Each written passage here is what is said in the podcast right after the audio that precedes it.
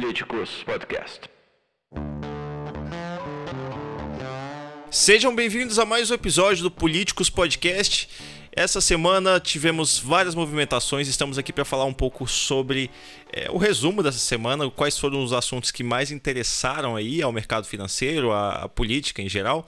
E eu estou aqui hoje com meu querido colega Bernardo Livramento, que é analista aqui da Fato Inteligência Política, que também é FSA por enquanto. Tudo bem, Bernardo? Oi, Israel, tudo bem? Prazer estar aqui de novo.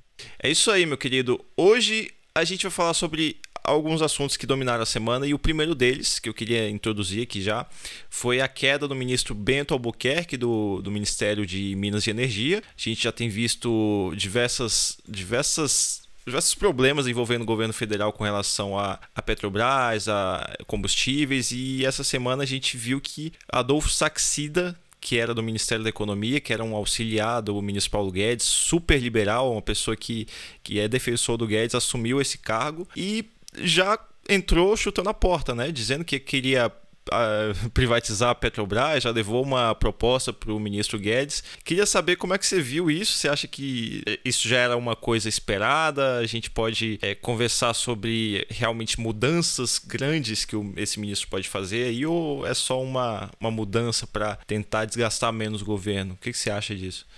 Bom, acho que por enquanto o Bolsonaro está implacável após reajustes, né? Foi um reajuste, trocou o presidente da Petrobras esse ano, outro reajuste trocou o ministro de Minas e Energia. Então a gente pode imaginar que se houver um novo reajuste, o, o, o clima no, nos ministérios e nos, nas autarquias, nas empresas, não vai estar tá muito legal, né? Porque indica que é, mais um nome deve ser demitido. Mas, brincadeiras à parte, acho que o nome do, do Saxida e a, e a queda do ministro Bento não estavam no preço, não eram esperados, tanto que foi um, uma publicação no Diário Oficial logo pela manhã, né? Não, tava, não teve um desgaste, não teve, enfim, não, não teve vazamento, não teve notícia, não teve é, nada nesse sentido, foi mais surpresa mesmo. É, acho que até para o próprio Bento, que acabou sabendo é, de sopetão, mas é evidente que essa mudança ela não é, enfim, ela não tem ausência de de razão, né? ela tem alguns motivos. É, podemos olhar ela pelo primeiro viés, que é o viés uh, de uma resposta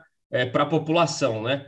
A gente tem visto aí que uh, Bolsonaro tem feito uma narrativa de que a Petrobras é algo externo ao governo, né? Então, como se o governo fosse vítima da Petrobras e uh, fazer um, uma troca dessa e, e, começar já essa troca falando de privatização é uma forma de você tratar a Petrobras ainda mais como uma inimiga externa, né? Como algo que não está dentro do governo, como você falar olha, a Petrobras está atrapalhando e eu quero me livrar dela. É mais ou menos essa mensagem. Agora, muito interessante que é, não é trivial que um ministro assuma o cargo e já, já faça uma declaração à imprensa, e nessa declaração à imprensa ele já fale é, de privatização de uma das maiores companhias do país. Então é evidente, pelo menos na minha visão, que houve ali uma, uma predisposição já, houve uma estratégia, houve uma conversa anterior. Já combinou com os russos aí, né? É, com certeza, com certeza. É, entre Bolsonaro, Paulo Guedes, que foi quem indicou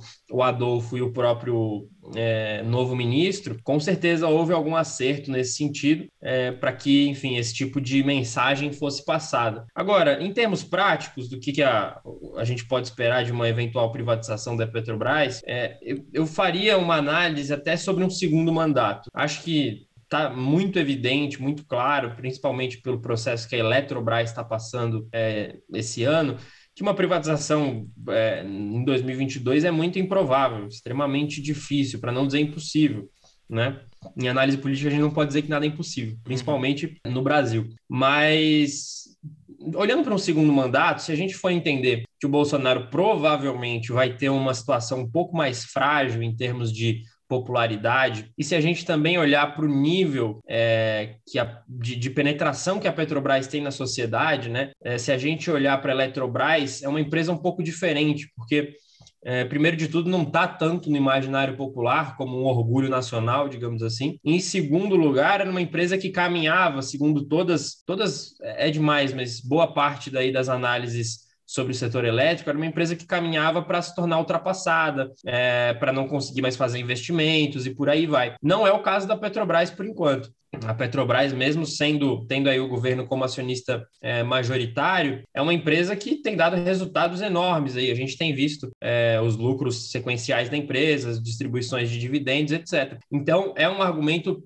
muito complicado. A gente até vê é, algumas opiniões no Congresso Nacional que teria que chancelar essa privatização, por óbvio, uhum. que são mais favoráveis à estatização da Petrobras para você conseguir controlar a empresa inteira e, e aí sim é, poder fazer uma política de preços teoricamente mais social, vamos colocar nesses termos, do que propriamente a uma privatização. Então, hoje o, mundo político ele está olhando muito mais ao contrário do que o, o ministro Adolfo Saxida chegou propondo, do que propriamente tendo uma visão alinhada dele. Agora, é, isso é claramente uma, um jogo de narrativas, não é exatamente uma proposta concreta. Tanto que, é, em Brasília, se a gente fizer o paralelo com a reforma tributária, sempre que a reforma tributária é, passa por estudos, ou então é criada uma comissão para discutir é, propostas de reforma tributária, significa que a reforma tributária não vai andar. Então, quando a gente fala de que ele vai iniciar os estudos e vai é, passar aí as fases de, enfim, avaliações, tanto da empresa do pré-sal quanto da Petrobras, é, em Brasília é um bom jargão de que está talvez, muito provavelmente,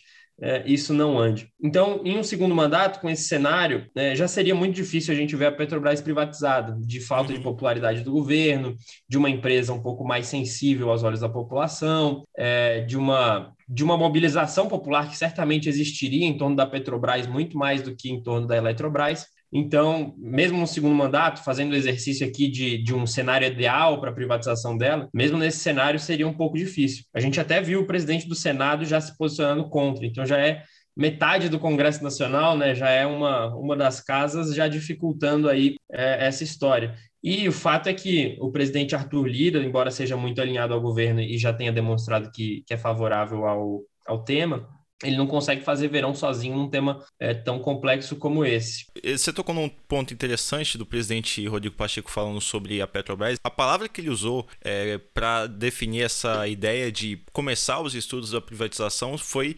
sacrifício. Né? A gente não pode sacrificar a Petrobras por causa disso. Nós precisamos ter uma união dos, dos entes federativos, da, do executivo, do legislativo, para a gente achar uma solução para isso.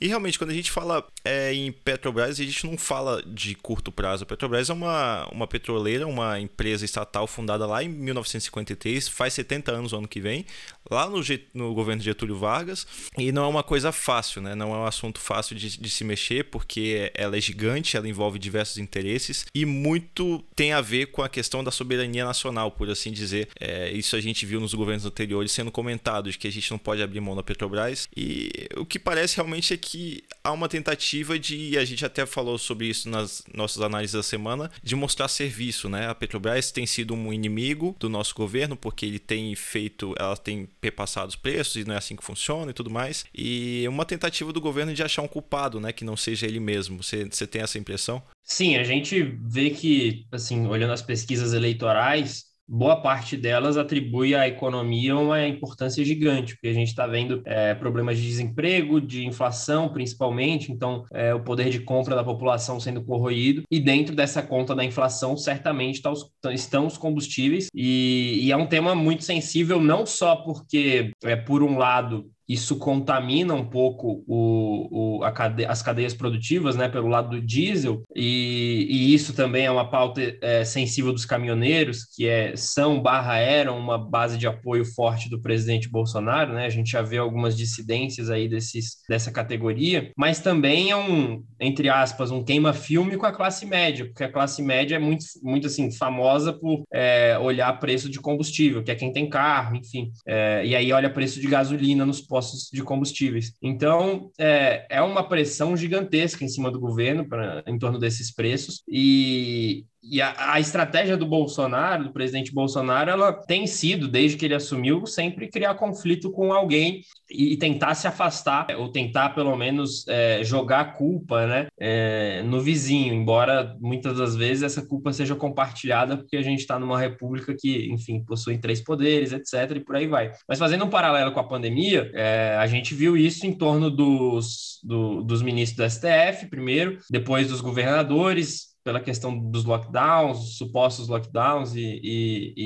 e, isolamento social, uso de máscara, etc. Sempre foi uma, um, um modus operandi, né? Você colocar esses atores aí como inimigos. Então não é diferente no caso dos combustíveis, onde a Petrobras aí se tornou uma é, inimiga externa do governo, digamos assim, uhum. embora o governo tenha muita, assim, tem bastante condição de, é, de, de mexer seja no, no, no, conselho, seja na diretoria, é, e isso, por óbvio, seria uma, uma alteração, conseguiria ser feita uma alteração na, na política de preços, por exemplo. Agora, essa mudança eventual que poderia acontecer da, da política de preços, que é muito complicada e que o governo já demonstrou que não quer fazer, que é extremamente é, sensível a isso, é, traria uma consequência de mercado, né? O, o, valor da empresa diminuiria, com certeza, as ações cairiam, é, você teria questionamentos de governança, segurança, é, entre outras coisas. Então, o governo não quer fazer isso, imagino que por uma questão de, é, de, de,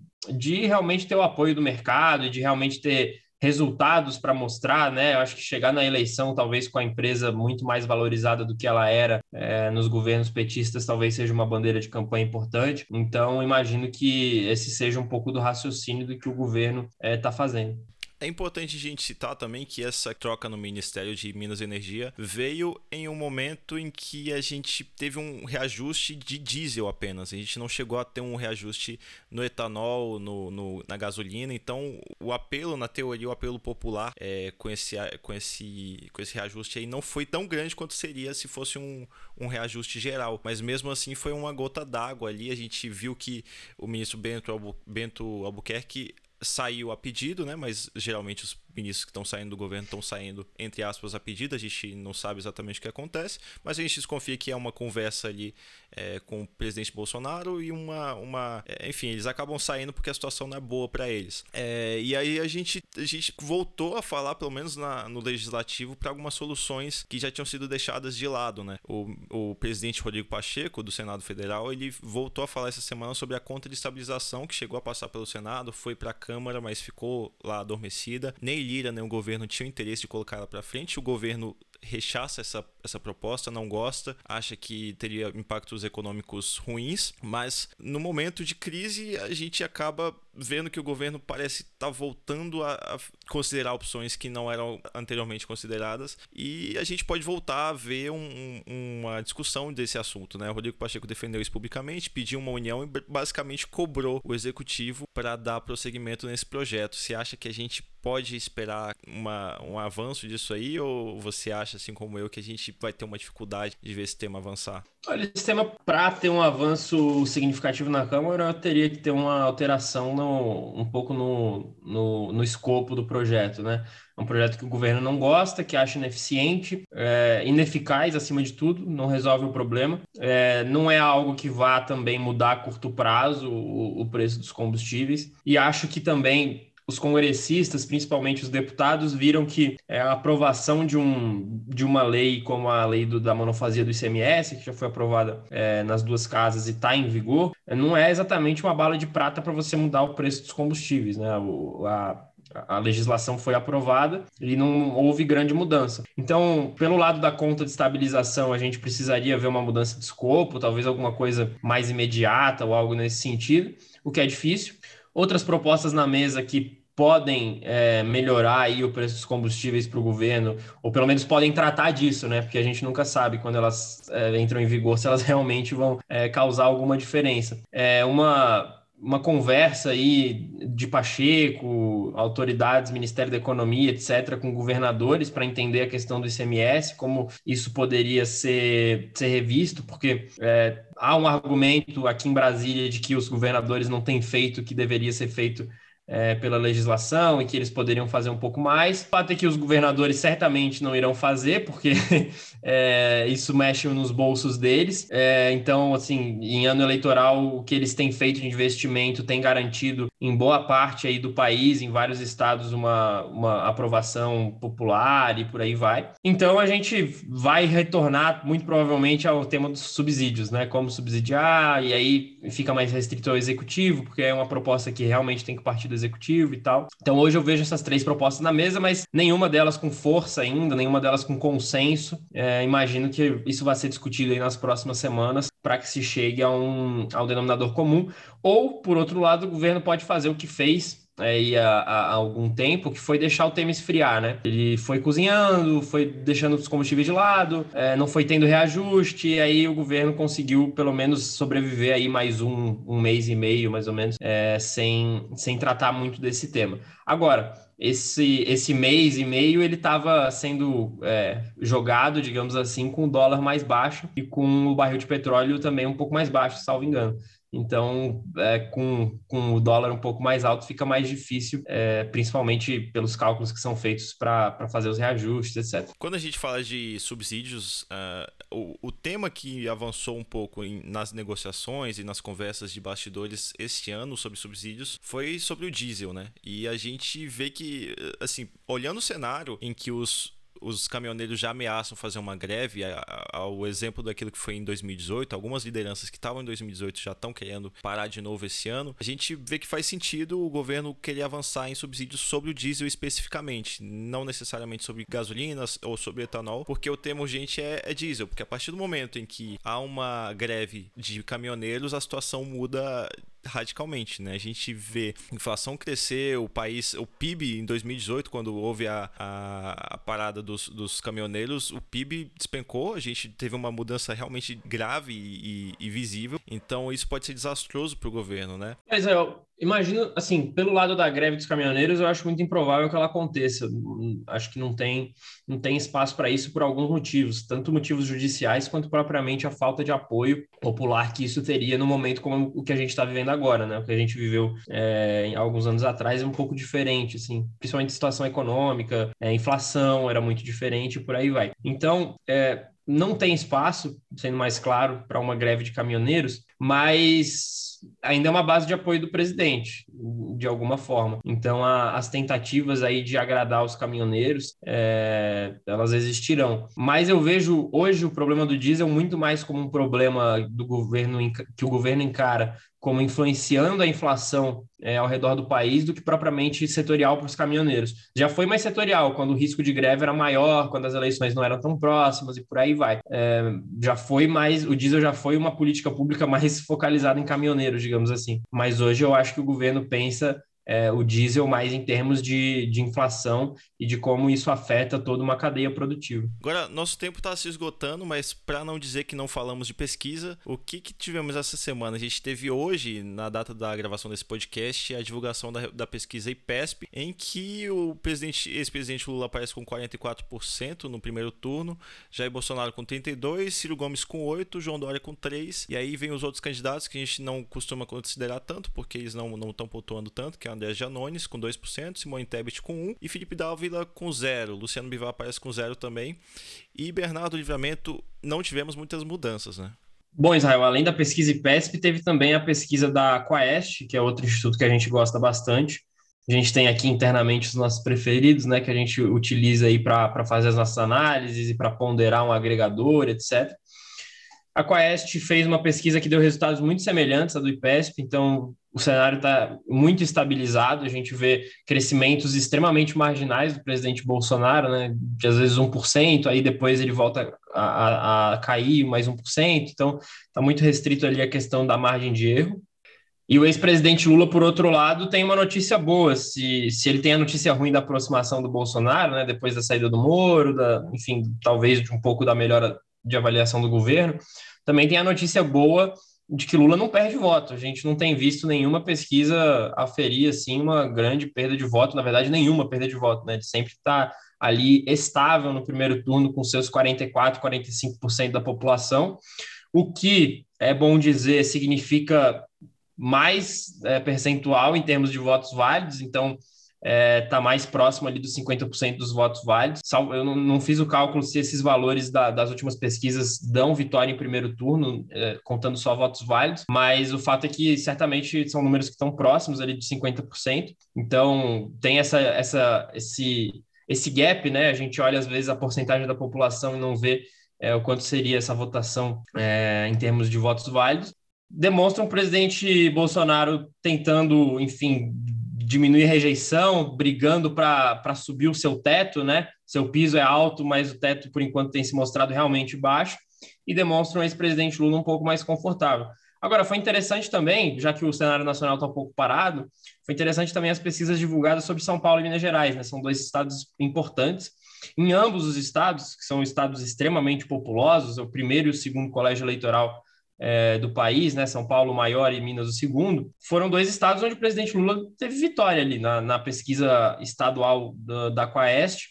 É, o presidente, o ex-presidente Lula venceu, então está vencendo é, com, com frequência e em estados importantes. A gente imagina o ex-presidente Lula muito forte no Nordeste, por questões históricas, enfim, tem dados de votação lá quanto a isso, mas o fato é que ele está ganhando em estados do Sudeste muito populosos é um cenário que pode se inverter, talvez seja o cenário que mais possa se inverter, né? A expectativa talvez é que ele até perca nesses estados, é, principalmente São Paulo, mas é, o fato de ele estar tá ganhando em maio denota que a diferença talvez de derrota não possa ser tão grande, né? Talvez ele perca ali é, por uma, um placar um pouco mais acirrado do que foi em 2018. Pelo lado das pesquisas estaduais, é interessante ver que as corridas estão abertas. Assim, tem muita gente é, que não, não diz que o seu voto é definitivo, então é, não tem uma votação mais clara, como tem no caso da Nacional, né? Tem pessoas que dizem que não vão mudar, e principalmente são os que votam em Lula e Bolsonaro, mas nos estados não tem isso. E nos estados tem uma dinâmica muito interessante, é, principalmente em Minas,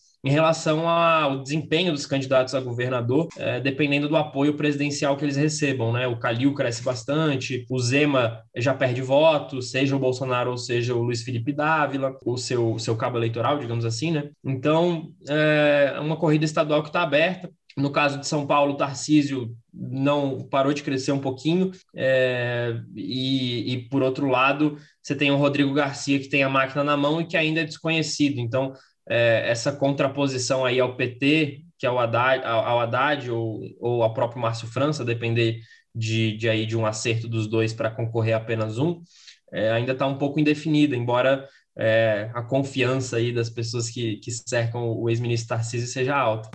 Maravilha, meu caro. A gente encerrou aqui a nossa análise semanal dos principais fatos dessa semana a gente tem que ficar de olho aí, porque, como a gente tem falado nos últimos episódios, o, o cenário é muito volátil, muitas coisas podem acontecer daqui para frente, apesar do cenário estar é, até inalterado nas pesquisas, mas os fatos que geram, geram algumas mudanças aí estão se desenhando e a gente tem que continuar acompanhando. Agradeço a você. Se você quiser deixar um recado para os nossos ouvintes, o momento é esse, nosso tempo está acabando. Tchau, tchau, pessoal. Foi um prazer, Israel. Estamos sempre à disposição. É isso aí. Eu sou Israel Medeiros, analista político da Fato Inteligência Política. Me despeço por aqui até semana que vem. Um abraço. Tchau.